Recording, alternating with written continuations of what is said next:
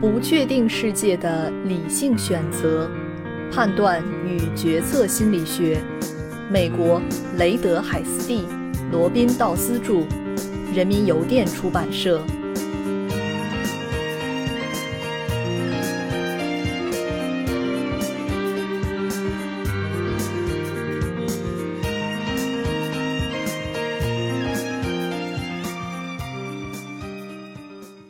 第八章第五节：如何思考逆概率？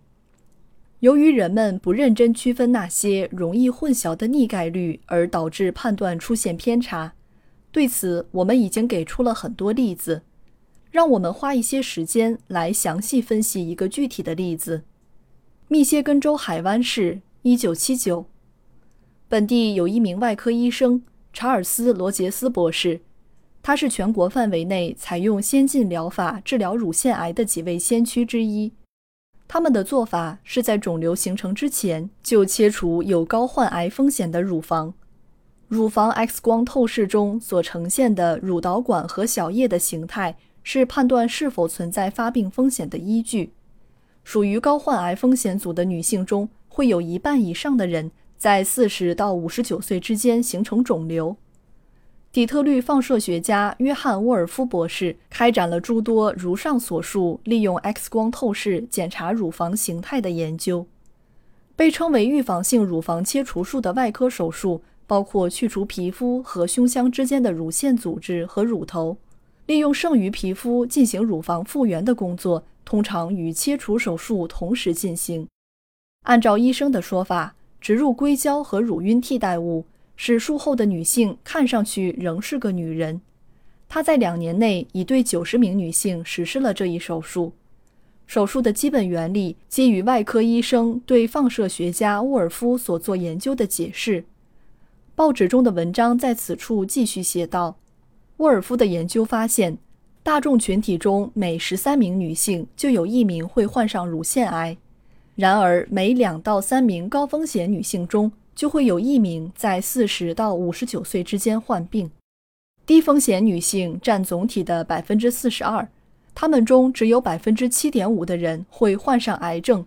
通过检查高风险性女性和风险其次的 P 一和 P 二型，沃尔夫认为百分之九十三的乳腺癌可能在百分之五十七的人身上发现。在此问题中。减少混淆的一个方法是将问题转换为系统的符号表征，将每一个需判断的情境转化为概率论符号，然后仔细地应用概率论的基本规则。让我们来看看这一方法将概率数表征应用于罗杰斯的例子。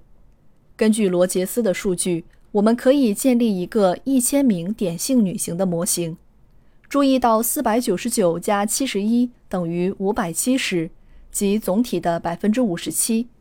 这个数字表示高风险组人群的比例。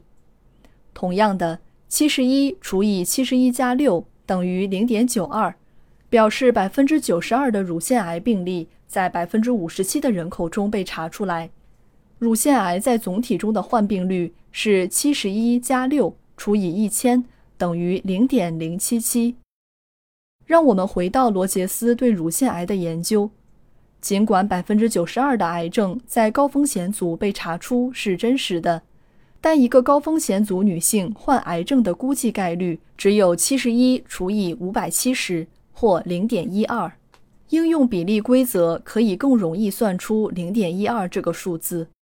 根据大量信息所得出的统计结论，并不支持文章中医生的观点。根据上述数字。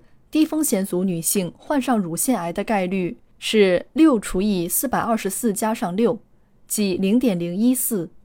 基于这篇新闻报道，是不可能得出高风险女性在患癌症上是高风险的结论。罗杰斯博士并没有强调以上这个否定推论的价值，在强调所有超过三十岁的女性都应该每年做乳房 X 光检查后，文章引述他的话说。最大的危险在于做乳房 X 光时没有同时经由医生做医学检查。很多时候，医生都检查出了 X 光没有反应的问题，这肯定是一加一大于三的一个例子。同意，但顺便说一句，他的 X 光检查建议同样也是基于对逆概率的混淆而做出的。大约百分之二十的癌症没有被 X 光检查查出，即外科医生检查出了 X 光没有反应的问题，但这与检验中呈阴性但其后患病的百分比有很大区别。事实上，在这篇文章写作时，根据哈佛保险计划刚刚完成并公布的数据，前一个数字大概是百分之零点五，也就是大部分人都不会认为这意味着极大的危险。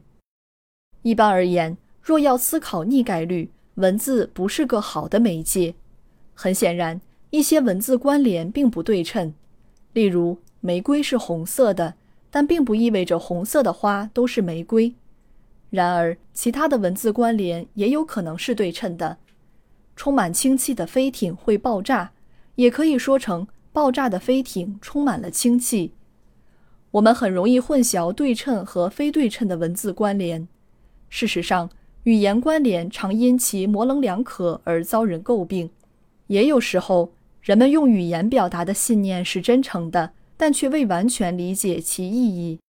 然而，对于很多人来说，不用词汇思考是很困难的。事实上，一些卓越的思想家坚决认为不用词汇思考是不可能的。我们如何知道头上有天空，而且它是蓝色的？如果它没有名字？我们还会知道它是天空吗？语言由智慧创造，并将创造智慧。人类的本质是语言，最初产生的是词汇。但可能楞茄经的建议更加有用和正确。信徒应该防范词汇和句子及其虚幻含义的诱惑，因为无知者和愚蠢者将因此陷入困境而变得无助，就像大象在泥浆中挣扎。也许我们应该培养非语言思维模式，就像爱因斯坦写道：“被写或说出来的词汇或者语言，似乎并没有在我的思维机制中发挥任何作用。不过，具体的视觉的形象也并不总比文字好。图像也可能导致决策偏差。符号，特别是代数表征是有效的，但很多人并不擅长代数。幸运的是。”图像方法对表征概率问题和日常情境很有帮助。我们数次利用韦恩图来理清逻辑关系，特别是涉及条件概率的时候。